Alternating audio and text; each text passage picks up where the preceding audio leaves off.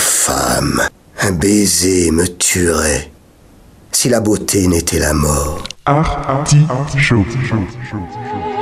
Artichaut.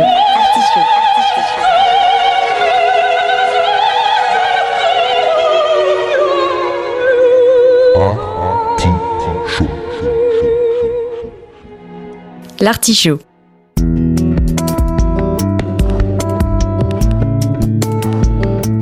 La causerie culturelle de Radio Campus Angers. Cela ne doit pas vous troubler, monseigneur, car l'inquiétude et l'affection dans le cœur d'une femme sont toujours égales. Un lundi sur deux. De 19h à 20h.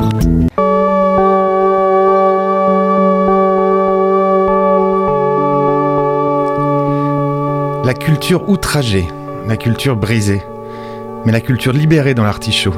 Il avance démasqué, pas comme nous, toujours le lundi, et il est lui aussi Corona compatible, mais non Corona corruptible. Au menu de ce 111e épisode, comme le temps passe, une causerie avec Andrea Lemaire. Vous êtes parmi les livres dans l'artichaut. Quand je l'ai rencontré pour la première fois, c'était chez un ami commun, et on va le citer parce qu'il souffre en ce moment comme tous les euh, restaurateurs. C'était chez notre ami Romain de ma petite cantine, donc on lui passe le salut. Et déjà, il me parlait de son projet, disons un peu fou. Fou parce que créer son commerce est toujours une aventure rocambolesque. Fou parce que créer une librairie-galerie l'est encore plus. Mais sa passion et sa compétence à fidéliser ce qui est aujourd'hui la communauté Myriagone. Bienvenue Andrea, le maire. Merci, merci pour l'invitation.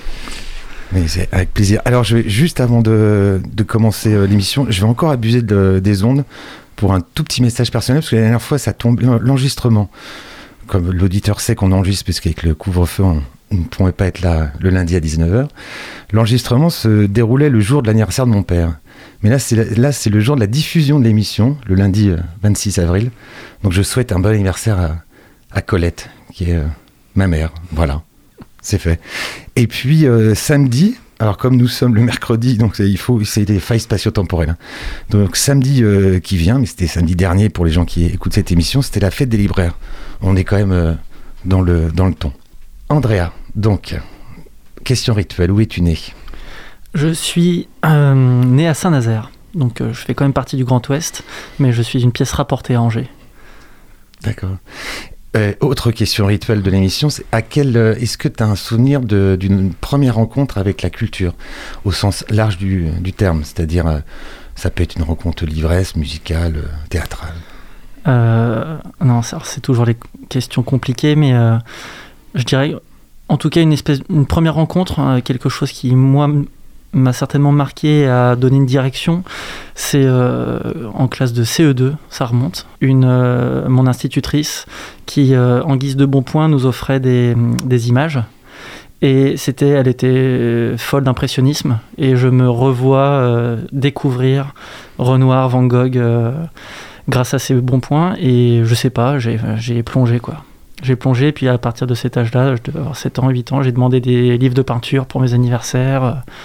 Et, euh, et ça a commencé comme ça. Mes contacts avec le livre ont commencé comme ça. Après, j'ai des grands frères, donc euh, ils, ont fait ils ont continué de faire le travail et de me, me nourrir, mais voilà. Et une question un peu euh, proustienne, est-ce que tu as le souvenir de la sensation que, que ça te faisait à l'époque et que tu peux aujourd'hui, euh, sur laquelle tu peux aujourd'hui mettre des mots? Ah, c'est pareil, quand j'entends des, artistes ou des gens parler de, leurs sensations, des poils qui se hérissent et tout, je trouve ça hyper fort. Mais moi, j'ai l'impression de ne pas avoir ressenti ça, plutôt une espèce vraiment d'ouverture intérieure, euh, vraiment dans le niveau euh, cérébral, quoi. Un truc où on découvre qu'il y a des choses qui peuvent être faites d'une certaine manière, une façon de penser, une façon de. un rapport au monde, mais en fait, sans que ce soit facilement verbalisable. Enfin, je. j'ai pas de sensation euh, du type vraiment. ouais, les poils qui se hérissent ou un truc. euh, vraiment corporel, mais c'est plutôt au niveau cérébral, ouais, prendre conscience que le monde, il est, il est partout en dehors de moi et qu'il n'y a plus qu'à l'arpenter. Quoi. Enfin, il y a un truc de, de ce style, en fait. Ah, c'est assez tôt un rapport, euh, pas intellectuel, mais le mot est peut-être un peu. Ouais, euh, c'est, fort pour fort, moi, je, mais- je, je parlerai pas d'intellectuel, mais en tout cas, oui, quelque chose qui, qui tend à chercher, quoi. plus, a- plus analytique que, oui, c'est ça. que sensoriel. C'est ça. Puis j'ai fait des études d'histoire de l'art, donc je suis resté euh, beaucoup plus tard, mais dans, dans le rapport plutôt à l'analyse, ouais. On va revenir un tout petit peu avant les études, parce que le, le parcours est important. J'aime bien me poser cette question. Et l'école Comment ça se passe, l'école? Euh, écoute, Et euh, où d'ailleurs? Et, Alors, j'ai- je suis né, j'ai grandi à Saint-Nazaire, donc jusqu'à mon euh, école primaire, collège, lycée, jusqu'à Saint-Nazaire, enfin à Saint-Nazaire jusqu'au bout. Euh, ni bon ni mauvais, Euh, vraiment le, le garçon typique, tu sais, milieu milieu de gamme. J'avais pas besoin de trop bosser pour m'en sortir. J'ai voilà, j'ai pas redoublé, je vais faire une, une scolarité normale, mais j'ai pas dû, je pense. alors j'ai certainement pas dû marquer mes profs de maths, ou alors dans un dans un sens euh, euh, pas dans le bon sens. Euh, mais voilà, je pense que j'avais pas besoin de travailler, je me maintenais un, peu au-dessus de la moyenne histoire que ce soit tranquille et puis voilà. Et puis avec un peu de, forcément, j'allais dire, vu le, mon métier aujourd'hui, mais plutôt quand même plutôt un profil littéraire quoi. En français et tout ça, j'ai vraiment jamais eu de problème. Et, voilà, et puis avec une- des, des choix au lycée, enfin euh, option ES, euh, voilà, je suis même pas allé, je suis pas allé en lettres, mais vraiment un peu la voie du milieu tout le temps quoi. Mais euh, il y a un, un premier choc littéraire dans ces années euh, collège-lycée Est-ce que tu as le souvenir d'un... Mm. Alors, alors, alors, je parle de choc esthétique, donc toi, chez toi, plus analytique que... Mm. Encore une fois que sensoriel, mais est-ce que... Non, quand même, des questions d'ambiance. Mon grand frère, qui a 10 ans de plus que moi, donc euh, c'est c'est bien occupé de me nourrir euh, au moment où il fallait. euh, et notamment pour mes 10 ans, il m'a offert, euh, je sais pas, il est arrivé avec 5 ou 6 bouquins de, de H.G. Wells dans les mains, dont, dont je me rappelle l'île du docteur Moreau, euh, La guerre des mondes, euh, enfin voilà. Et je me les suis envoyés euh, bah, à cet âge-là. Et je me rappelle qu'en 6ème, c'était- j'ai fait, pendant que mes petits camarades faisaient des, des fiches de lecture sur les chairs de poule, moi j'étais, j'arrivais avec H.G. Wells dans ma main. et, assez euh, classe quand même. bah oui, enfin grâce à mon frère, mais et ouais, je me rappelle de ces ambiances-là. C'est pareil, là, c'est des trucs tu, tu te dis mais waouh, c'est fou quoi. C'est noir, c'est crépusculaire. Vraiment la guerre des mondes, c'était un truc de dingue. Et c'est arrivé en charrette là, euh, à l'endroit où la fameuse comète, il pense, est arrivée. En fait, c'est un vaisseau spatial. Fin 19e siècle, en fait, c'est ça, tout est transposé dans, dans, dans le temps, puisqu'il a écrit, euh, a écrit ça il y a fort longtemps maintenant. Et euh, ouais, il y a un truc qui m'a marqué et qui encore aujourd'hui, c'est des images euh, que je trouve puissantes. Quoi. Et quand j'en reparle à la librairie à des, à des gens, et notamment pour des jeunes lecteurs, jeunes lectrices, tu, tu dis bah ouais, mais ça, il y a tout là-dedans. quoi. Ça, ça fait partie des choses qui m'ont marqué, donc assez jeune, 10 ans. Et ensuite, à 13 ans, la lecture d'Orwell, 1984. Ah, on reste dans le même euh, univers quand Je même. suis resté euh, adolescent, SF et anticipation très vite. J'ai lu du Silverberg aussi, enfin des choses comme ça. Euh, C'était mes frères hein, qui me vraiment qui me qui, qui m'alimentaient. Et le reste après, ça- ensuite, je dirais l'étape su- supérieure, c'est au lycée, bah, le passage par Camus, l'étranger, les trucs scolaires, mais où pareil, euh, là des ouvertures plus analytiques justement, quelque chose de tu dis putain, je je pense que j'ai pas même tout saisi, mais il y a quelque chose qui me fascine. Et puis Beckett, et puis Pérec. Ah oui c'est ça. W ou le souvenir d'enfance au lycée que j'ai dû lire de mon côté mais qui avait dû être conseillé et Beckett Mais Et Beckett, c'est pas simple, je trouve, euh, à l'adolescence. si. J'ai pas de souvenir d'avoir. euh, je crois que je l'ai lu un peu plus tard, mais. Bah, moi, c'est en fait, c'est alors du coup, c'était comme les pièces de Beckett. hein. Euh, j'ai lu ses romans plus tard, mais il y a, y a quelque chose, en tout cas, dans le théâtre de l'absurde et notamment vraiment chez Beckett, qui m'a, qui m'a, qui m'a fasciné dans ce vraiment dans ce rapport au langage, à l'écriture et, euh, cette façon d'être complètement.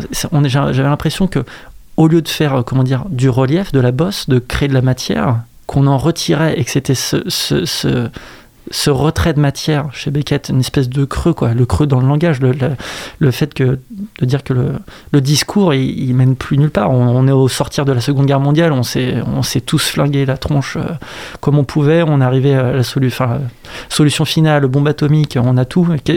Où nous mène le discours, en fait? Où nous, mène, où nous mène ce, ce rapport entre nous, euh, l'humanité, elle est où? Et j'ai l'impression que alors, on en- il y en a eu des tests sur Beckett, donc je vais pas du tout euh, faire en quelques minutes, mais en tout cas, au niveau de mes sensations, c'était ça, quoi. Et c'est ça qui m'a fasciné, et qui continue de me fasciner, c'est euh, comment, quasiment en retirant vraiment de la matière, moi, c'est le premier truc qui me vient, on peut euh, toucher l'abstraction et continuer de raconter très très fort des choses. Mais en fait, c'est des choses qui ne passent quasi, enfin, ça passe par les mots, mais les mots ne sont plus vecteurs de sens direct. Il, tout est souterrain en fait. Et pourtant, c'est là. Et en même temps, on touche à l'abstraction, c'est-à-dire que on voit plus forcément des formes très précises. Et, et pourtant, il y a un truc, c'est ça, dès qu'on essaie de, le préciser, de le verbaliser, de le sortir du livre, il y a une grande difficulté à le faire. Et pourtant, quand on est dans la lecture, tout fonctionne. C'est d'une cohérence, d'une homogénéité euh, et d'une puissance. C'est phénoménal, quoi. Ce que je trouve assez intéressant dans ces deux sources-là, euh, l'anticipation et, euh, et le langage, là, et l'absurde, c'est le- l'extériorité, c'est la peinture de monde euh, nouveau, et l'intériorité, ce que tu viens de décrire. Est-ce que c'est, un peu ces deux. euh, tou- tu touches un truc parce que j'y avais pas pensé, mais oui, enfin, je, clairement, ce rapport en fait entre vraiment ce qu'on a à l'intérieur de nous et euh, que ce soit nos mondes, nos espaces, euh, nos sentiments et le monde tel qu'on le construit par ça, par une forme de projection et dans, dans ce que dans ce qu'on pense y voir, etc. Et du coup, euh, ce qui nous échappe aussi, évidemment, dans l'anticipation, il est beaucoup question de ça, hein, ce qu'on fait en société et, comment la société nous enferme, etc. Mais il y a cette question de distance, en effet, moi, qui me, qui me pose question. Et, l'écriture, bah, c'est exactement ça. Comment on sort et on met un peu à distance ou un truc qui est en nous et, et comment ça construit autre chose, comment on construit de la pensée, comment la pensée émerge, comment elle peut influer sur le monde ou au contraire essayer de raconter des choses. Ou... Mais il y a cette capillarité en fait. Où est-ce que le moi il se termine? Et euh, voilà, après c'est. euh, des... Oui, ça certainement. Enfin, ce rapport entre l'intérieur et l'extérieur, c'est Mm. c'est des choses qui me, qui me posent question. Est-ce que à cette époque, euh, donc on est toujours euh, préadolescence, adolescence, il y a une, euh, une envie d'un métier, de, de faire quelque chose de sa vie? Euh, Pour qui, pourquoi? Non, et non, parce que euh, oui, voilà, une forme d'insouciance. Je faisais beaucoup de musique à l'époque, donc je, je, je faisais, je faisais et j'écoutais plus de musique que je ne lisais quand même. Mais ça m'a nourri au même, au même titre. C'est passé par quoi la musique d'ailleurs Par euh, quel souvenir encore de, Euh, de choc euh ah, pareil, là, les, grands, euh, les grands frères ont été euh, utiles. Pareil, je, me rappelle mes premiers souvenirs musicaux, c'est à 6-7 ans. je me rappelle en train de chantonner à l'école primaire un, un single de- du premier album de Garbage, par exemple. Tu vois? Et, et autrement, euh, bah oui, à 10 ans, j'avais l'intégrale des Pixies. euh, je découvre. euh, À 10 ans les Pixies, mais moi j'ai- découvert ça de. ben oui, mais quand t'as des grands frères, à 10 c'est ça ouais, qui est utile. C'est très très Ouais. pratique, mais ouais. Et puis euh, les Beastie Boys à 10-11 ans aussi, License to Heal, enfin tu vois. euh, et, euh, et puis Massive Attack, et puis voilà, c'était vraiment les premiers chocs. Et, mais j'étais bercé voilà, entre 8 et 12 ans avec ça, quoi. Et les Smashing Pumpkins, enfin, voilà, toute, toute la scène bien 90s. Et, euh, et puis après, moi j'ai appris, euh, mais c'est grâce à la musique surtout que j'ai appris à fouiller, à aller dans les bacs, à te démerder, à dire bah, qu'est-ce que c'est que cette pochette, enfin qu'est-ce qu'il y a derrière. Et ce que j'ai appliqué, en fait, bah, malgré moi, hein, sans, sans, sans, en être conscient, mais avec la, littérature aussi après, être- apprendre à fouiller, à faire des ramifications, à dire ah, tiens, telle personne, elles ont travaillé ensemble, qu'est-ce qui- qu'est-ce qu'il y a derrière ça, qu'est-ce qu'il y a derrière tel label, derrière telle maison d'édition, enfin voilà. Donc la musique, euh, du coup au lycée, euh, il y avait plus de musique que de lecture. En, en pratique aussi? Oui, je, peux, je, je fais de la musique, ouais. je, je pratique, je, suis, je fais de la basse, donc j'ai tout de suite, euh, tu vois, tu montes les premiers groupes euh, au lycée, tu fais tes répétitions, euh, enfin voilà quoi, c'est rigolo. C'était des groupes de quel style? Ouais, c'était bien rock'n'roll, hein, Ouais, c'était ouais, métal, euh, tout ça. Guitare, basse, batterie, Euh, ouais, dans un garage et on y va? Euh, ah, on avait les studios de répétition bien chouettes à Saint-Nazaire, les studios du VIP, qui était une salle Oui. de concert très très bien. Et donc, euh, non, non, on était quand même bien lotis.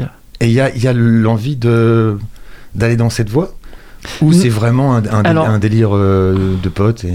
Non, c'était c'est délire de potes, mais forcément à ce, à ce moment tu te dis, euh, enfin tu, tu rêves un peu, je pense comme tout le monde, tu te dis ah ça serait hyper chouette, et puis on- tu t'investis en fait, tu te rends compte que tu es capable de mettre beaucoup d'énergie là-dedans et de et de, de- pas de pas de professionnalisme, mais en tout cas euh, une forme de sérieux en tout cas euh, que tu mets pas forcément justement dans tes études. C'est-à-dire que là moi pour répéter euh, les morceaux qu'on a composés et faire les, les entraînements, tout ce qu'il faut sur l'instrument tous les soirs pendant trois heures quand je rentre de l'école, enfin quand je rentre des cours, il n'y a pas de souci. Alors que pour préparer une dissertation ou essayer de comprendre ce qu'on m'a appris en maths dans la journée, voilà, c'était pas la même chose. Mais au niveau professionnel, je pense que je, je suis resté la tête sur les épaules, mais je savais vraiment pas, hormis en étant vraiment complètement dans la musique et dans ses passions. Je faisais aussi beaucoup de sport. Enfin, euh, j'ai pas réfléchi. Ouais, il y avait l'insouciance. Tu dis bon, on verra bien. euh, Et comme j'étais quelqu'un de curieux, je, laisse, je pense que j'ai laissé. euh, laissé passer un peu le truc, mais jusqu'au moment où en fait tu te retrouves euh, en terminale, quelques mois avant le bac, à préparer du coup, bon, qu'est-ce que tu veux faire, une prépa, une fac, machin, et à pas savoir du tout où aller. Et euh, là, il y a eu un, justement réflexion, et je m'étais dit journalisme. Quel beau métier. Et voilà, et du coup, bon, ça s'est pas fait comme ça, finalement, euh, réorientation, tout ça. Mais au départ, j'étais parti vraiment euh, plutôt sur un truc littéraire, d'écriture, mais en même temps de- d'attrait, bah, encore une fois, le rapport à l'extérieur, quand même, le, le rapport au monde. et voilà. Et est-ce que, pour clore un peu ce chapitre euh, lycée, est-ce que tu pourrais me donner, parce que j'adore ces noms de groupes-là en fait, parce que j'en avais un moi aussi, alors là ça, remonte à bien plus longtemps, mais euh, c'était toujours, on, jouait trois notes, moi je, je, je chan- je chantonnais euh, deux, trois, enfin, on faisait des reprises évidemment, et après on essayait un peu d'écrire aussi. Et c'était la prise de tête sur les noms, tu as voulu toujours un- des noms. Est-ce que tu peux me donner des noms de groupes que... Et ben, en fait, je suis en train de chercher, je me dis, c'est pas possible que j'ai oublié ça. Ah non, c'est dans un coin de ta tête, c'est ça. Bah oui, c'est pour ça que je me concentre. Euh, Ça va revenir. C'est quand on y pense Ouais, je pas te que- dirais, je, ouais, je ouais. sauterai T'as- sur le micro. euh. T'as la fin de l'émission pour... euh, Ah, mais c'est fou, c'est vrai que c'est quand même. ah, bon, Pense à tes potes en plus. hein. bah, c'est ça, je. Et si t'écoutes, ils ont, ils, ils ont, il, a oublié le. J'allais dire, c'était il y a pas si longtemps, c'était il y a 20 ans quand même. Ça va revenir. Ouais, ok. Euh, donc ce choix, t'as le, le, le bac. Et Et euh, je voulais faire une prépa lettres pour euh, journalisme, pour préparer journalisme et tout ça. Je suis refusé parce que justement, élément euh, pas méchant, mais pas, pas très travailleur. Donc forcément, les, les notes étaient pas hyper mauvaises, mais pas super bonnes, et surtout les appréciations pas excellentes non plus. Et euh, je me retrouve en fac de droit parce que euh, j'ai un professeur qui dagne un peu me, voyant pas hyper bien à, à me faire recaler euh, des, des prépas, euh, qui dagne un peu me répondre à mes questions, mais pas non plus hyper, euh, hyper impliqué. Les autres, je sais pas où ils étaient, mais j'en veux un petit peu d'ailleurs au corps enseignant. euh, parce que j'étais pas un garçon méchant par contre, hein. je parlais un peu en classe, mais à part ça, euh, j'étais quand même euh, actif. Et, et je me dis, si même pour euh, un élève aussi facile, entre guillemets, que moi, il n'y a déjà pas eu trop d'accompagnement, je me dis, qu'est-ce qui se passe pour ceux qui, et celles qui sont dans des situations plus difficiles? Alors j'ose espérer que du coup, justement, on les prend un peu plus en main. J'espère que c'est ça, mais et donc bon bref, du coup un prof qui me dit, bah, en fait, euh, tu as le choix, euh, vu à peu près ton profil, fac de droit ou fac d'histoire. quoi. Personne m'a posé la question, mais Andrea, qu'est-ce que il y a des trucs que tu kiffes euh, dans la vie euh, Tu t'intéresses à quoi Euh, Bon, ça aurait pas été compliqué en plus. Mais du coup, je suis parti en fac de droit et ça a fait, ça a pas fait long feu. J'ai fait un an que j'ai redoublé en validant juste ces trucs qui m'intéressaient, c'est-à-dire deux ou trois matières. Je repique et puis et puis quand j'ai redoublé, j'ai dû faire deux ou trois mois et puis j'ai arrêté et puis j'ai refait quasiment une année d'intérim avant de me réorienter quoi. c'est que des mauvais souvenirs là. C'est cette année et demie où t'en gardes quand même Non, c'est un ou deux toujours. côtés positifs. Je suis plutôt dans un naturel euh, positif, donc euh, je me rappelle même euh, après les périodes compliquées de ma vie, je, je me rappelle des bons moments. Donc non, je- et puis ça fait partie du cursus, on apprend des choses. Moi, le, le droit m'a au moins appris une chose, c'est la rigueur. Dans la- l'argumentation, dans euh, de pas partir dans tous les sens, de quand on pose un point, on y répond. Et, et justement, ça m'a même été quasiment directement utile après pour les études que j'ai entreprises après, donc euh, histoire de l'art, on va y revenir, mais euh, parce que justement ça permettait de rester, de pas trop s'éparpiller quoi. Tu poses un, point d'analyse, tu réponds, tu argumentes et tu avances petit à petit, mais du coup as ton argumentation et le regard que tu portes sur les choses semble assez stable et, et posé. Et voilà, et puis après. euh, c'est toujours intéressant de faire du droit constitutionnel, euh, du droit de la famille, enfin de un peu mieux comprendre comment notre société elle est- elle s'est construite, elle s'est régie, enfin l'histoire du droit aussi. euh, bref, me- oui non, c'est tu te dis toujours bon j'aurais pu gagner un an et demi, mais pff, sur le sur le cursus final tu te dis bon en fait j'aurais été où pendant cette année et demie, euh, j'aurais bien été quelque part, mais c'était pas pas plus mal. Puis j'ai rencontré des gens très chouettes. Et donc euh, intérim pour Ouais. bosser quand même. Mm. Et ça bascule tout de suite Beaux-Arts Mon grand frère donc dont j'ai déjà parlé pas mal là. euh, T'es toujours sur Saint-Nazaire là Je suis je suis j'étais à Nantes à faire mes études. Ah non, ça non. J'étais parti à Nantes et je reviens donc pour faire l'intérim à Saint-Nazaire. Et euh, donc après cette quasiment complète année d'intérim, euh, justement, je me dis bon, on va pas faire ça toute sa vie. Je me réoriente, mais je fais quoi? Les le contexte personnel n'était pas évident au niveau familial, donc bref, un peu paumé. Et euh, bah, mon grand, mon frère aîné euh, me dit euh, bah, pourquoi tu tenterais pas l'architecture? Moi, j'ai l'impression que tu. Donc mon frère est architecte. Du coup, comme on a 10 ans d'écart, il, il m'emmenait, il, m'a fait, quand je sais pas, il avait euh, 20 ans, j'en avais 10, pareil, il me montrait villa, la villa Jeanneret, les, les, bâtiments du Corbu, de Wright, enfin bref, des trucs autant dans les livres qu'en vrai. Donc, et il a- m'a permis de développer un regard aussi. Il me dit, bah, ça serait peut-être une bonne idée. Je tente, je fais une candidature, je suis recalé. Et alors là, du coup, euh, au début de l'été, quoi. Et tu dis, bah, qu'est-ce que je fais l'année prochaine? C'est pas possible. Et, euh, et puis là, de nouveau, mon frère qui me dit Mais euh, histoire de l'art, y as pensé? Franchement, je débarquais, je connaissais même pas l'existence de- des facs d'histoire de l'art, quoi. Et, et du coup, je dis Bah ouais, c'est une bonne idée. euh, c'est Ouais, carrément, ça semble correspondre. Et puis, c'était dans l'idée de faire un an pour retenter une candidature en archi. Et puis, en fait, à peine arrivé, je pense, j'ai dû faire deux jours de cours euh, en histoire de l'art. Et j'ai fait Non, mais en fait, je vais rester. Là, je me suis euh, complètement découvert et j'ai eu, du coup, j'ai travaillé en cours sans en- avoir même l'impression, quoi. Et c'est important de tout ce parcours parce que ça, ça prouve aussi aux, aux jeunes gens que euh, c'est pas parce qu'on a une année un peu d'errance ou qu'on se trompe de qu'il faut Mhm. désespérer. Il faut vraiment trouver sa voie et peut-être ne pas insister.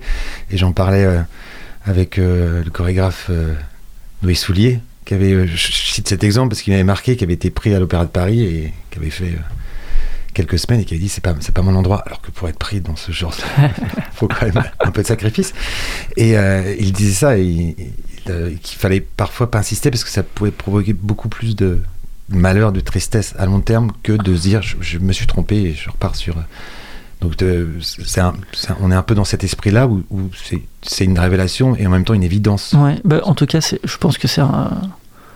Après, c'est mon expérience personnelle qui me fait dire ça, mais que faut toujours oser sauter, un- enfin passer un cap, sauter le pas, quoi. Quand on sent quelque chose, qu- qu'on le sente ou qu'on le sente pas d'ailleurs, ne pas hésiter à quitter une situation qui est, mais que ce soit même d'un point de vue euh, sentimental quasiment ou professionnel ou euh, au niveau des études. S'il un truc qu'on sent pas, qui marche pas, enfin, il faut se donner du mal pour que ça puisse fonctionner. Parce que parfois ça ne tient qu'à nous, mais parfois, si au bout d'un moment on sent que c'est on n'est vraiment pas à notre place, pas hésiter à quitter cette situation pour retrouver la situation qui, dans laquelle on aura du plaisir, des compétences, euh, euh, et où on sera ouais, à notre place et du coup euh, efficace en tout quoi, un truc et où l'humain passera mieux. Enfin, je sais pas, y a et oui, ça c'est des trucs même quand encore une fois de faire l'intérim, hein, ça remet les pieds sur terre et tu comprends. Ouais, J'allais que- te demander d'ailleurs. Euh, pareil, c'était. euh, moi, j'ai jamais, euh, j'ai jamais euh, eu euh, l'obligation. Je le dis parce que voilà, j'ai toujours été un peu privilégié, mais j'ai toujours eu un peu peur. ouais, de, j'ai j'ai Ah, l'impression que ça broie un peu les hommes. Mais... Mais en fait, bon, ça Enfin, dépend- ça dépend des. des Ça postes. dépend d'où tu viens. Quand tu sais que c'est un passage de ta vie et que tu feras pas ça tout le temps, euh, euh, c'est différent. Donc moi j'avais cette chance-là, mais non, franchement, moi je suis je suis content d'avoir fait ça. Ça remet c'est vraiment déjà on rencontre des gens qui sont pas forcément du même milieu social, ce qui est important. Quand même, continuer de rencontrer des gens euh, qui viennent pas des mêmes endroits. On, continue d'apprendre beaucoup de choses. On évite de se sentir supérieur parce que nous on est capable d'aligner trois mots sans faute d'orthographe, euh, euh, mais on est en face, on sait pas tenir une perceuse ou des trucs comme ça parce que voilà, les jobs en intérim, j'ai fait plein de trucs. Bah, voilà, c'est du manuel, du physique et tout ça, mais quand t'arrives, bah, t'es juste euh, inutile quoi.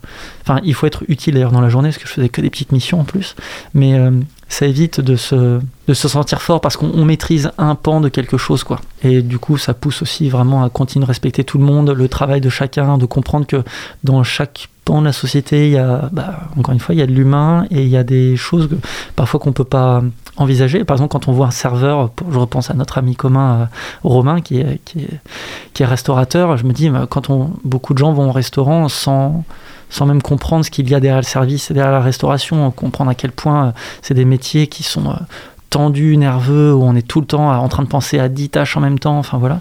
Et euh, ça, ça, ça apprend ça en fait, de faire de- des petits métiers auxquels on n'était pas, on pas censé, vers lesquels on n'était pas censé aller. Et euh, ça construit beaucoup. C'est encore une fois le rapport à l'autre et à soi-même. C'est-à-dire que respecter les autres, comprendre que c'est jamais aussi facile et simple que ça en a l'air. Voilà, de faire ce que les autres font en face euh, ou ce qu'ils sont, et en même temps être capable de d'avoir assez confiance en soi pour dire je peux quitter cette situation ou aller vers ça je peux me réaliser, je, peux, je suis quand même capable d'apprendre, d'apprendre vite, ou au moins voilà, de oser aller vers un truc qui, qui m'attire. quoi. Vous êtes bien dans l'artichaut avec euh, le libraire et galeriste, Andréa Lemaire. Tu vas nous présenter la, la pause musicale? Qu'as-tu choisi André? Alors j'ai choisi un... Ne bouchez pas vos oreilles tout de suite s'il vous plaît, parce que euh, ça va être très chouette.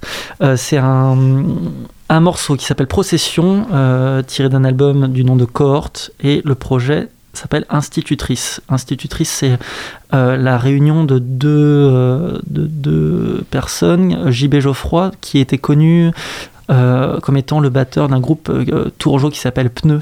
Mmh. Euh, Oui. Et Eric Benz, dont je connais, euh, je dois avouer, je connais beaucoup moins l'itinéraire, mais qui, qui évolue dans la musique depuis très longtemps. Je crois qu'il a fait la compo il a fait pas mal de compositions aussi pour le, pour le cinéma, enfin, je crois. Et donc, tous les deux ont composé cet album Cohort. C'est en fait, pour le dire vite, un espèce de mélange de, musique concrète et euh, quasiment de gamelan, de musique euh, traditionnelle indonésienne. Sauf que c'est fait avec. euh, tous les sons que vous allez entendre, c'est très percussif et en même temps, c'est fait avec de la bricole. C'est-à-dire que tous les instruments, c'est pas des, c'est pas des cymbales traditionnelles ou quoi que ce soit. C'est, c'est plein de bricoles et des trucs. C'est très surprenant d'ailleurs quand on lit au dos de l'album tout ce qu'ils utilisent. Et du coup, il y a un côté en même temps euh, très expérimental euh, qui recherche des, sonorités, des textures, etc. Et en même temps, il y a un truc dans la répétition, dans la force percussive. On a l'impression de revenir à, une espèce de source euh, primaire du son, de ce que pouvait être la musique et la puissance justement d'une sonorité. Donc voilà, ça paraît au début être quelque chose d'un petit peu rude à l'oreille, ce que j'entends. Mais au fur et à mesure à écouter ce type de musique, on déconstruit complètement notre rapport à l'harmonie, au son, etc. Et on, on apprend à réécouter véritablement. Je pense qu'il doit t'engager, hein, tu l'as bien vendu.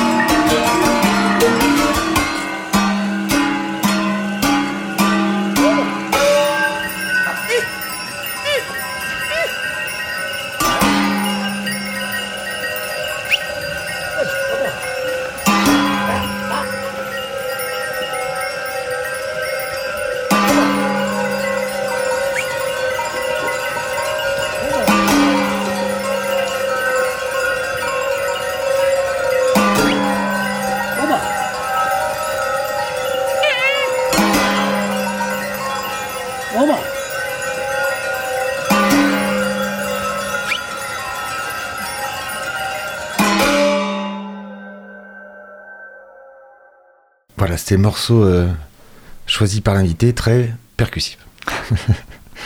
je, je prendrai le temps, parce que quand on est immergé dans l'émission, je prendrai le temps quand même de, de réécouter. euh. Ah, c'est important, c'est vraiment très très bien. Et c'est un petit label Tourangeau qui a, qui, a, qui a sorti ça et qui a que des très belles choses dans son catalogue. Le, label s'appelle Un je ne sais quoi.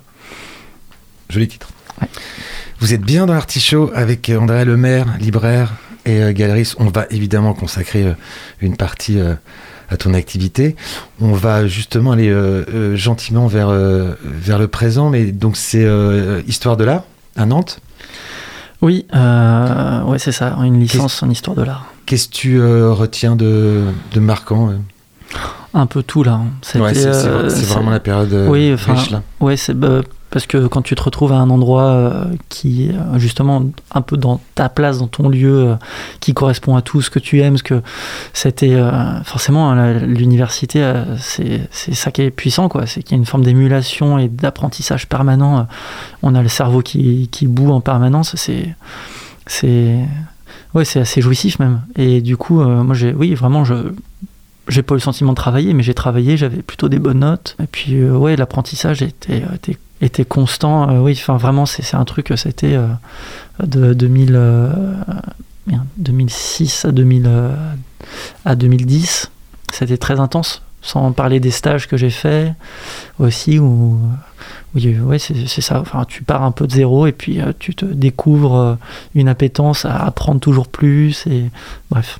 Et qu'est-ce qui germe là pendant ces années-là de- d'envie de, d'activité de, de, de, prolonger euh, de manière professionnelle cet euh, apprentissage. il n'y a plus il y a plus rien en fait de ça. C'est à dire qu'il n'y a pas de projection dans l'avenir. Je ne suis que dans l'apprentissage. Je vraiment je il n'y a pas de j'ai laissé venir et c'est vrai que souvent je trouve que c'est c'est le reproche que je ferais. Beaucoup de gens disent ah mais tu fais euh, on veut faire que des études pour qu'il y ait des débouchés et des débouchés, on apprend à en trouver en fait. Il y a que ceux qui font médecine, architecture, enfin, etc., où il y a vraiment des, métiers euh, de formation pure, en gros, euh, où on a un débouché sur euh, après. Mais l'université, c'est pas ça. L'université nous donne des outils intellectuels qu'on apprend à maîtriser, qu'on intègre en nous. Et non pas pour juste recracher des connaissances bêtement, mais pour les articuler à d'autres, pour penser le. Et après, du coup, les débouchés, ils sont potentiellement infinis. Après, il faut juste se prendre en main, il faut avoir un peu de chance, enfin, plein de choses. Euh, Malheureusement, aujourd'hui, euh, tout le marché du travail, c'est compliqué, mais, mais c'est quand même, faut pas oublier que l'université, elle n'est pas là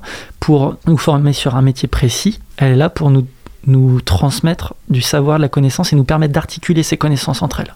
Et pour moi, c'est très important. Et justement, moi, j'ai utilisé ces années-là comme ça, quoi. Et après, bah, tu te fais. euh, C'est ça qui est un peu plus dur, par contre, c'est que tu te fais ton, ta carrière professionnelle euh, euh, à l'énergie, à l'envie, à la curiosité. voilà. Mais du coup, j'ai envie de dire, tout est possible quasiment. Et ensuite, c'est euh, direction euh, un pays que je vénère, une ville que j'adore. J'ai fait dix fois le tour de ce pays. Je suis allé je sais pas combien de fois dans cette ville où j'aimerais finir mon existence si j'ai un peu de sous un jour. C'est Bruxelles. ouais, deux ans, euh, deux ans passés à Bruxelles. Magnifique Bruxelles. qui ont été euh, deux années intenses. Parce que beaucoup travaillé, beaucoup fait la fête, mais plein de rencontres. euh, pareil, encore une fois, une ouverture euh, énorme sur le, le champ culturel, sur euh, le fait de constater aussi que euh, il y, a, il y a beaucoup d'énergie là-bas, là, comme beaucoup de gens se croisent, qu'il y a des écoles d'art, etc. Il, il y a beaucoup de choses qui se passent et parfois avec pas forcément beaucoup de budget, beaucoup de moyens, c'est juste des envies, des trucs qui se montent à droite à gauche. Euh, je sais pas ce qu'il en est aujourd'hui, mais en tout cas quand j'y étais, ça a été que deux ans, c'est très rapide deux ans. Quand, tu, Mais- quand tu dis travail, c'est euh, travail. euh, J'ai fait, j'ai fait des petits boulots, je suis, je suis parti, j'ai fait des petits boulots, mais j'ai fini par travailler en librairie. Enfin, j'ai fini, j'ai commencé, c'était très rapide au début où je suis arrivé. Au bout de, de trois mois, j'ai dû trouver un, un petit job. Au, au début, c'était pour Noël en librairie, dans une librairie spécialisée en bande dessinée, euh, dans le quartier où je vivais, et euh, à XL exactement. Et, euh, et en fait, euh, comme je me suis mis à vendre des trucs dans la librairie que, qui végétaient un peu sur les étagères pendant longtemps, depuis longtemps, ils m'ont gardé. Au début, ils m'ont proposé de venir bosser le week-end ce que j'ai fait, mais du coup il me fallait un boulot qui me permette de me rémunérer plus que ça, donc du coup je travaillais la semaine plus avec un, dans un autre taf et je venais bosser à la librairie le week-end. Puis à un moment ils ont réussi au bout de Ouais, J'y ai travaillé en fait pas tout à fait deux ans, mais euh, c'était une grosse année et demie. Puis à la fin, euh, plus ça allait, plus j'avais d'heures, puis je travaillais, je faisais un peu plus d'heures aux vacances, enfin voilà. Et euh, j'ai beaucoup appris. Et puis euh, en même temps, je bossais dans des petits cafés, euh, j'étais responsable d'une sandwicherie dans le centre-ville, enfin c'était rigolo. J'avais des super amis euh, qui sont restés de très bons amis disquaires, donc j'ai dépensé beaucoup d'argent dans les disques aussi. Enfin voilà, une, plutôt une belle vie intense. Et, mais euh, Mais c'est là que tu apprends ton métier. c'est là que j'apprends véritablement autres, mon ouais, métier, ouais. ouais. Et justement dans une forme de liberté en plus parce qu'on me, on m'a, on m'a, on m'a donné vraiment, euh, euh, oui, liberté et puis confiance en fait. Enfin, ils avaient confiance en moi et dans ce que je pouvais faire. Donc j'ai développé mon rayon. Oui, c'est, c'est vrai que là c'était un, j'aurais pas monté ma librairie plus tard si j'avais pas eu cette expérience-là. Qu'est-ce Mais- qu'est-ce qui t'a plu particulièrement dans, dans cette activité, dans ce de libraire? Je pense que c'est un ensemble, c'est euh, mais avant tout le, la possibilité de transmettre et de partager, de parler de choses qui toi te portent complètement et de dire euh, quand même mon, mon métier ça va être ça maintenant, c'est euh, ça va être de faire ça, juste de, de- de transmettre de- et de partager, d'en parler quoi, et d'en parler le mieux possible et du coup de laisser de la place. Moi qui suis assez critique, comme beaucoup d'autres gens, hein, avec euh, euh, la qualité ou pseudo-qualité de beaucoup de choses, que ce soit en termes d'écriture ou de musique ou de tout ce qui appartient à la société du spectacle, de ce qui est offert à tout le monde, à tout le corps social. Je suis très critique euh, et je trouve que plus ça va, plus la qualité se réduit.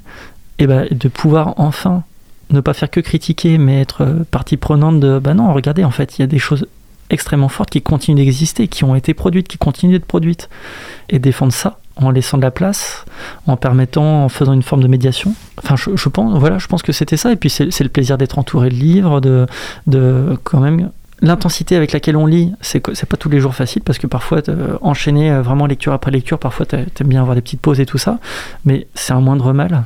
C'est quand même assez chouette de pouvoir de se dire que la matière euh, qui fournit ce métier c'est euh, c'est la lecture quoi.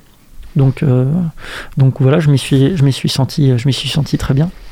Alors, c'est par quel chemin mental et euh, géographique on passe de- d'une formation au métier de libraire à Bruxelles à ouvrir sa librairie galerie à Angers? Euh, alors, il y a quand même quelque chose, plutôt quelqu'un et, et un lieu dont je, qui m'est important à Bruxelles. C'était à côté, à, à 200 mètres d'où je travaillais, il y avait une autre librairie qui est toujours en activité, qui s'appelle Ptix. Ah, petit, oui. Voilà, en plus, euh, Ça parle, ah, ça parle Référence à. De ouais. voilà. On arrive toujours à placer Mallarmé dans, ces- dans cette émission, c'est fou. Hein. Ouais. Je sais pas comment, mais souvent moi, mais l'invité là aujourd'hui. Donc, Et bien voilà. Et, euh, et Emmanuel Roquette, qui a monté cette, euh, cette librairie merveilleuse, euh, je lui dois beaucoup. Il est éditeur aussi maintenant depuis plusieurs années, les éditions Vie Parallèle. Je lui dois beaucoup parce que en fait j'étais libraire donc dans une librairie sp- spécialisée en bande dessinée. Les arts graphiques m'intéressaient depuis longtemps, mais, mais je, je n'ai jamais lu que de la bande dessinée, que de l'image. J'ai, tout, j'ai toujours lu aussi des essais, de la littérature, etc. Et donc en fait je continuais d'aller... Enfin je- je- j'ai beaucoup fréquenté sa librairie. Et grâce à lui, j'ai découvert un nombre de maisons d'édition euh, et, de, littérature euh, impressionnantes et qui ont ouvert complètement mon champ intellectuel.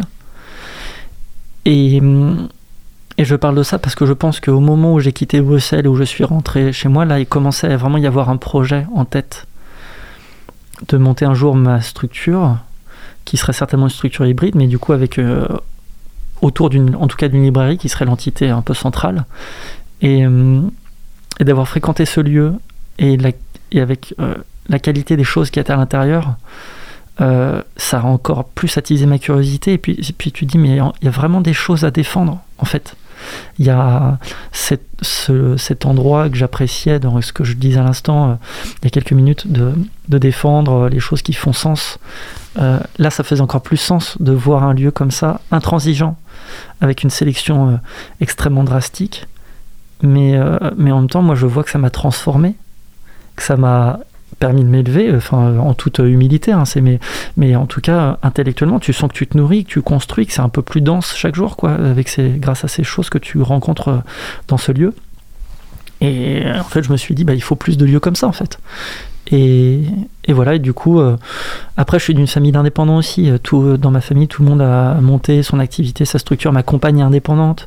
Donc, je suis dans un milieu aussi où passer ce cap, sauter ce pas, de, monter, créer son activité pour plus de liberté et le faire un peu comme on le sent, ça m'est moins difficile, puisque quand on a baigné là-dedans, on sait que c'est possible. Donc euh, voilà, après c'était c'était le cap et quand je suis arrivé à Angers, euh, j'ai fait vraiment des petits boulots, j'ai refait l'intérim, j'ai servi des frites à la cantine Angers, c'est pour. euh, pour l'amour. C'est la meilleure. C'est ce que je disais. voilà. Eh. Non, le, le dernier invité en date, c'était Christophe Garcia de la compagnie La Parenthèse. Je me demande toujours pourquoi les gens viennent à Angers. Je à part être né ici, repartir, revenir, parce qu'il y a beaucoup de gens qui reviennent à Angers, mine de rien. Et euh, il me dit l'amour. C'est- vraiment la plus belle des raisons pour venir Eh euh, oui. dans une ville. Euh, oui, puis euh, j'ai pas, pas regretté hein, une seule seconde.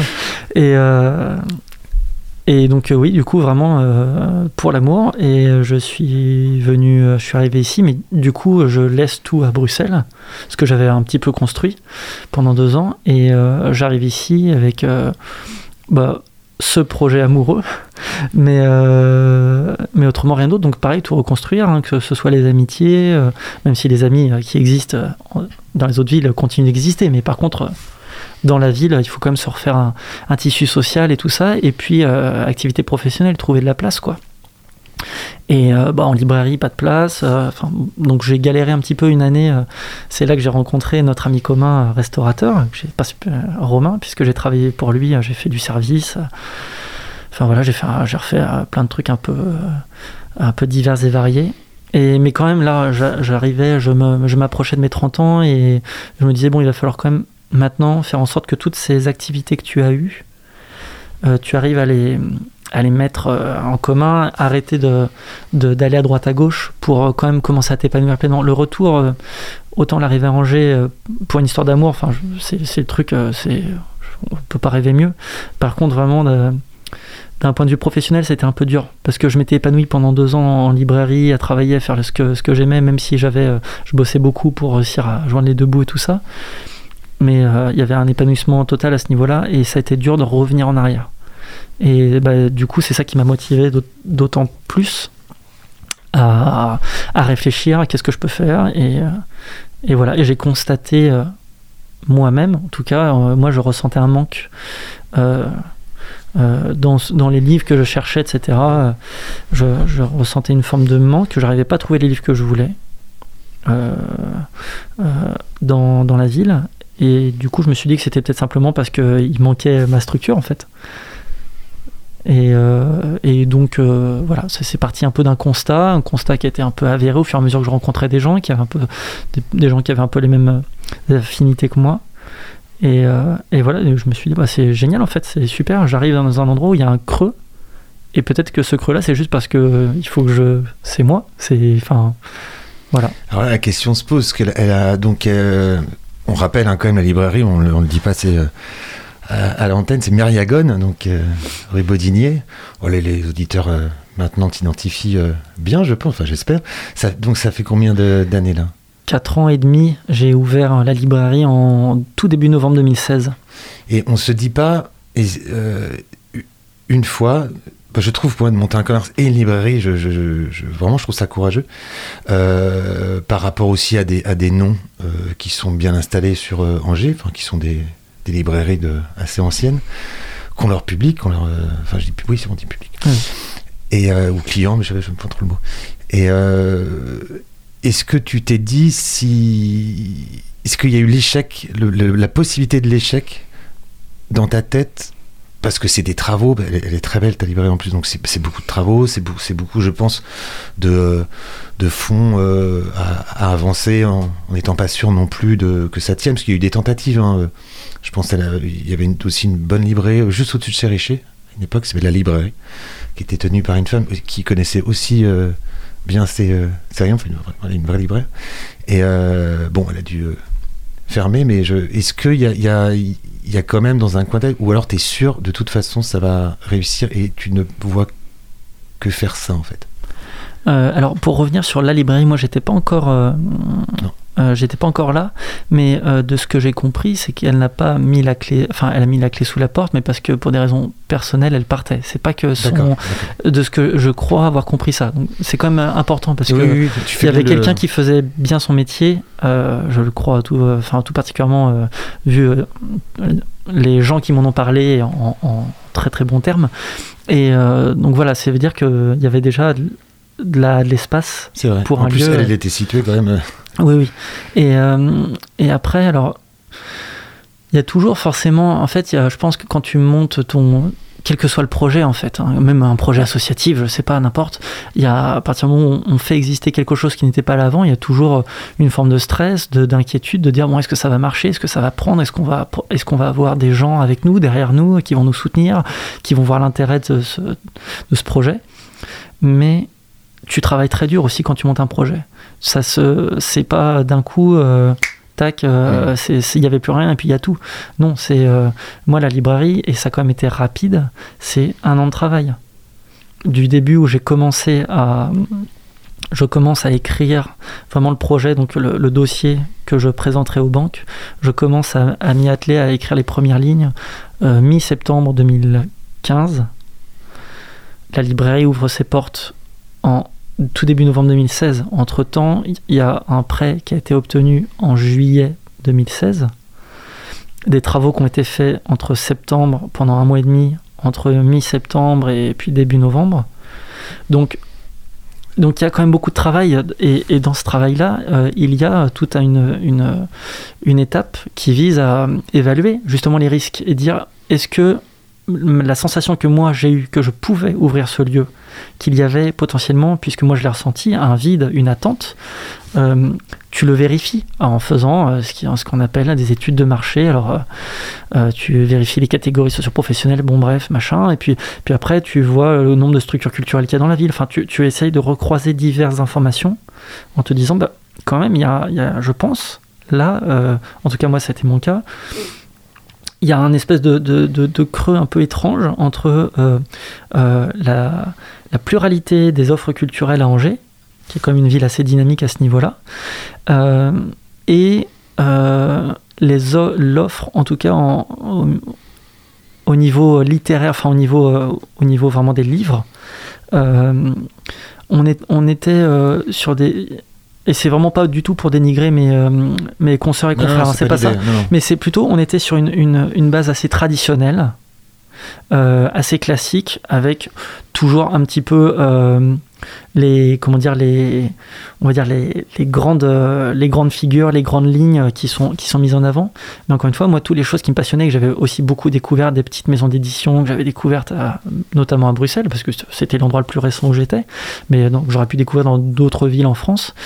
euh, des, euh, des artistes pour les, pour les livres de beaux-arts, des artistes dont j'appréciais le travail, euh, euh, des univers graphiques un peu particuliers, etc. Il y a, je, je ne les trouvais pas. Donc, et je trouvais qu'il y avait une espèce de... J'ai constaté ce décalage en fait entre l'offre culturelle, le fait qu'il y a des choses qui n'étaient pas du tout présentes. C'est-à-dire qu'il fallait aller à Nantes ou à Paris pour obtenir ces livres. Et, euh, mais tout ça, c'est un long travail en fait de procession quasiment euh, euh, de- pour vraiment être sûr. Tu dis, ok, je constate ça, ça semble tenir, tenir mon constat. Et, euh, et du coup, normalement, le jour où tu te lances, il n'y a plus que du travail à fournir pour être à la hauteur de ce que tu annonces. Mais euh, voilà, en fait, je pense que c'est là que tout se joue en fait quand tu montes un projet.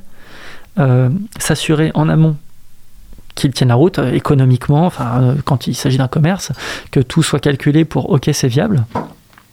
Et puis après, une fois que tu as constaté que c'était viable, derrière, ça va être beaucoup, beaucoup, beaucoup d'énergie et de temps passé à faire en sorte que tu dises, bah voilà, ce lieu-là, je l'ai annoncé comme ça, il sera comme ça, et pas autrement. Et parce que tu comment, comment euh, ça tu entre le tes études, hein, l'histoire de l'art, ton passage par, la librairie et euh, le passage aussi par pas mal de petits boulots, ce retour un tout petit peu douloureux en arrière euh, que tu évoquais tout à l'heure, il y a quand même avec Myriagon une euh, synergie de tout ce que t'aimes, tout ce que t'as emmagasiné, tout ce qui t'a nourri dans ce il y a aucune déception avec ce à, ce- point de chute là. Non, parce que à partir du moment où tu mets autant d'énergie pour euh, créer un lieu, enfin moi c'était vraiment, c'est un constat, c'est bête et méchant, mais je me suis pas, pardonnez-moi l'expression, fait chier à monter ce projet qui, qui me prend, toutes les personnes indépendantes comprendront, qui te prend euh, une partie de ta vie en fait, pour faire des choses que je n'aime pas. En fait, c'est un constat vraiment, mais c'est le constat le plus bête du monde, mais en fait, si on, s'y- si s'attelait tous à ça, déjà, il y aurait, je pense, un peu plus de conviction un peu partout, quoi. Dire, bah non, ça, je peux pas vendre ça, vraiment, ça, ça m'excite pas, ça me fait rien.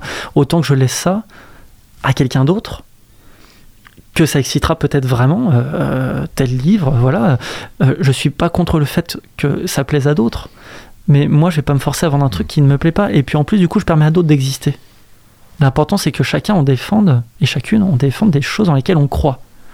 Je veux pas que tout le monde me ressemble. Ce serait pas, ce serait horrible. On parlerait tous trop. euh, on- bon, bref. Mais par contre, ce que je veux, c'est que, en tout cas, déjà, ne serait-ce que dans le milieu du livre, et mais, mais c'est applicable à tout, qu'on défende des choses en lesquelles on croit. Et voilà. Et moi, le, le- c'était ça, la librairie, c'était dire, je vais vendre que des choses que j'ai envie de transmettre. Je vais faire une sélection très drastique. Je vais je vais aller à l'inverse de l'exhaustivité, puisque l'exhaustivité n'est pas possible et n'est pas souhaitable. Je vais rappeler que en fait, il faut plutôt quelqu'un qui, qui fait un choix en amont et que vous allez dans cette librairie pour aller à la rencontre de ce regard et de ces choix qui sont faits. Et du coup, une fois que ces choix ont été faits et qu'on connaît tous les livres qu'on a, on peut en parler mieux, on peut mieux vous conseiller. Donc en fait, vaut mieux un petit lieu avec une vraie bonne sélection et où vous, êtes sûr que vous allez trouver de la crème de la crème, en tout cas aux yeux de la personne qui tient ce lieu. Parce que derrière, vous aurez une qualité de conseil et, euh, toujours une identité, un regard. euh, Voilà. Alors, dans mon introduction, j'évoquais la communauté Myriagone, et je pense qu'elle existe aujourd'hui quand même. De, Oui. de fidèles de la librairie. Bah, euh, oui, j'ai des fidèles, mais comme, euh, comme je pense tout lieu qui existe depuis longtemps et qui perdure, etc. Alors moi, c'est c'est encore frais, mais, euh, mais oui, je, je, à partir du moment où on crée un lieu humain, où on essaye de- de- d'offrir une qualité d'accueil, euh, d'écoute, puisque ça reste un commerce, en fait, il y a aussi ça, il y a, il y a quand même de l'échange, c'est-à-dire qu'on ne peut pas être que dans la transaction tout le temps. Et c'est pas le but. Euh, euh, sinon, en ce cas-là, on, ouvre Amazon, voilà. Et, et moi, c'est pas Myriazone ou Amazon, quoi. C'est, donc, euh, donc cet échange, il permet à une communauté de se faire, des gens de se rencontrer dans ton lieu. C'est-à-dire que tu as, un habitué qui va rencontrer un autre habitué ou une autre habituée. Tu vas les présenter, tu vas dire Ah, tiens, euh, Christophe, bah, Belkis, voilà, machin. Euh, bon, c'est des prénoms de gens qui, qui sont devenus des amis, qui étaient des clients, qui sont devenus des amis, là, que je viens de citer. Et, mais, et puis les gens, après, toi, tu fais un intermédiaire une fois parce que c'est dans ton lieu, mais après, les gens, qu'est-ce qui se passe? Bah, Ils se croisent au cinéma, ils se font Ah, salut, ça va, ça roule. Et, et, et c'est ça, en fait, c'est c'est le, le, comment dire, le sel euh, de tout ce qui fait nos relations humaines. Je peux témoigner que c'est très convivial. La possibilité de prendre un, un petit café. Il y a un petit espace. On a. Pff, Ça passe trop. Tu, tu- je t'avais prévenu que ça passait très vite en émission. c'est, c'est vrai. Euh, il y a un petit vrai. espace pour des expositions. Il faut le rappeler. C'est pour ça que j'ai toujours signé les galeries, puisque tu. euh, C'est Ça c'est vraiment, un- vraiment un lieu hybride. euh, Très rapidement, c'est- c'était vraiment le projet, puisque ça, ça correspond à diverses activités que j'ai eues. J'ai quand même fait des études d'histoire de l'art, et ce que je n'ai pas dit, c'est que j'ai fait de la programmation artistique après, pour un tout petit lieu, mais voilà, à Saint-Nazaire, euh, spécialisé en art graphique, et je ne me voyais pas me passer de cette activité-là. Je voulais pas que ce soit qu'une librairie, je voulais permettre une forme de capillarité euh, entre les entre les mondes, entre les types d'écriture, puisque l'écriture c'est pas juste le texte, ça peut être de l'image, c'est, enfin voilà, et euh, ça peut être de l'image sans texte. Bon bref, et, euh, et voilà permettre du coup à l'espace galerie, qui est un petit espace galerie, mais par contre vraiment d'organiser des expositions monographiques ou collectives euh, avec une vraie programmation. C'est-à-dire que c'est moi qui vais en amont chercher les artistes, euh, j'écris des cartels, euh, voilà, c'est des expositions, où je peux vendre, hein, ça fait partie du du truc. Et du coup, pareil, comme pour les livres, de défendre des choses qui font sens à mes yeux. Et dans la profusion d'images et de choses qu'on voit qui, que je trouve euh, absurdes. Et puis, euh, l'espace café, qui est aussi important, qui se passe surtout en extérieur, mais qui est aussi, encore une fois, un lieu de convivialité qui permet à des gens euh, qui ne rentreraient pas dans une librairie de potentiellement rentrer et, avoir un premier contact avec le livre.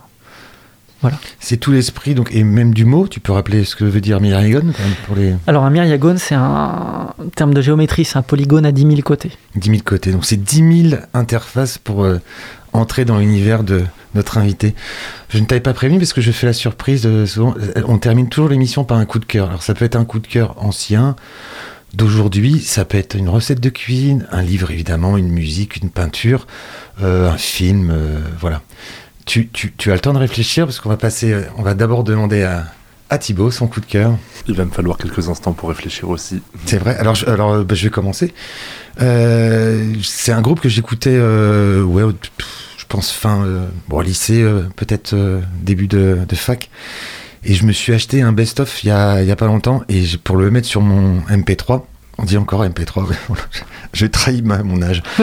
et pour me balader en ville, voilà. Et c'est le Wu-Tang Clan, un groupe euh, de rap euh, new-yorkais. Euh, voilà, et qui, qui a une certaine influence comme de. Il a été souvent cité comme l'un des plus grands groupes hip-hop de tous les temps. Je suis pas loin d'être d'accord peut-être avec Public Enemy ou des gens comme ça, quoi. Et je trouve qu'en marchant dans la ville, dans cette ville morte qui est devenue Angers, parce que c'est vraiment Angers ville morte en ce moment, c'est fou, ça fait très peur, d'avoir un gros son de rap US, de, de, gangsta rap, là, j'avoue que j'apprécie. Voilà. Tu es prêt, Thibaut? Oui, euh, il y a quelques semaines, j'avais lu euh, un, roman euh, qu'on m'a prêté qui s'appelle Un bûcher sous la neige de Suzanne Fletcher. Et c'était pas mal, j'ai des phases où je lis beaucoup moins que d'autres. Là, je relis pas mal ces derniers temps. Très rapidement, ça se passe en Écosse au 17e. C'est une jeune fille qui est accusée de sorcellerie qui attend d'être brûlée dans un, dans un cachot. Et un ancien évêque vient, euh, vient la voir pour euh, lui faire tirer ses, ses aveux et elle euh, propose de lui donner en échange de raconter son histoire avant, où elle revient depuis, euh, depuis son enfance jusqu'à euh, sa capture pour qu'on arrête de considérer les gens comme elle comme des sorcières. Et c'est euh, tout un espèce de dommage à la vie un peu sauvage, à la nature et euh, à pousser à, à contempler les, les petites choses. Et donc voilà, c'était très touchant. Merci, Thibaut. Notre invité alors, André Lemaire. Ah, alors, sur- je, Rapidement. je déteste ce genre de, piège au dernier moment. Mais comme tu as parlé de musique, euh, qui de la, de la musique et de, la littérature, euh, je vais tenter le cinéma et. Allez, le premier truc qui me vient, on va le faire comme ça, mais qui, est un film documentaire qui est sorti il y a quelques années que j'avais vu au 400 coups, qui m'avait beaucoup marqué euh, sur le Chili, le bouton de nacre de Patricio Guzman, c'est bon, il me revient. Euh, et en fait, ça commence de manière très étrange, vraiment c'est rapide. Euh, c'est au départ un bloc de quartz qui est filmé en gros plan, un peu sous toutes ses facettes, qui a été retrouvé dans le désert d'Atacama. Et on parle de ce truc un peu métaphysique, un peu étrange, on ne sait pas où ça nous mène, sauf qu'en fait, c'est une réflexion sur le Chili, sur sa, sur le Chili contemporain aussi, sur la dictature euh, de Pinochet, euh, sur sa géographie. Par exemple, j'avais jamais réalisé, mais que le Chili, on peut pas, sur une carte, à l'échelle 1, on- c'est impossible de le représenter, euh, qu'il tienne sur, euh, dans toute sa longueur, sur ses 1300 km de côte. Et bon, bref, ça, ça semble partir dans tous les sens. C'est très difficile de parler de ce, de ce documentaire, mais c'est passionnant. Ça parle autant de la, du Chili contemporain que de ce sur quoi il s'est basé, euh, c'est-à-dire euh, l'éradication des communautés autochtones qui étaient là, euh, qui avaient pourtant une connaissance incroyable de la mer, d'une communauté du coup occidentale qui, quand elle s'est quand elle arrivait à tourner le dos à la mer pour se rebattre sur des terres alors que c'est un pays de côte. Enfin voilà, plein plein de choses. Et c'est magnifique, il y a des images incroyables. Donc le bouton de nacre de Patricio Guzman. Ben voilà. Fin de l'Artichaut saison 8, épisode 111. Un grand merci à notre invité André Lemaire. Merci à vous. Un merci au précieux Thibaut, à la technique. N'oubliez pas le Facebook, le podcast qui arrive très vite parce que nous sommes très efficaces et la rediffusion mercredi à 14h. On va finir par les petites citations. Une pièce sans livre, c'est un corps sans âme. Cicéron. La fonction essentielle d'une bibliothèque est de favoriser la découverte de livres dont le lecteur ne soupçonnait pas l'existence et qui s'avèrent d'une importance capitale pour lui. Oui, oui, oui. Umberto Eco. L'avantage de la prison sur le collège, c'est qu'en prison, on n'est pas obligé de lire les livres écrits par les geôliers. Georges Bernard Shaw. Là où on brûle les, les livres, on finit par brûler les hommes. Je la trouve très importante celle-là parce que c'est Heinrich Heine au 19e. Là, on brûle les livres, on finit par brûler les hommes. Et la petite dernière, quand je pense à tous les livres qu'il me reste à lire, j'ai la certitude d'être encore heureux. J'ai le renard.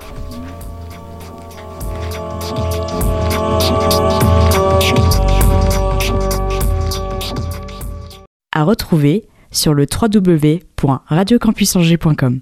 Prochaine représentation dans 15 jours.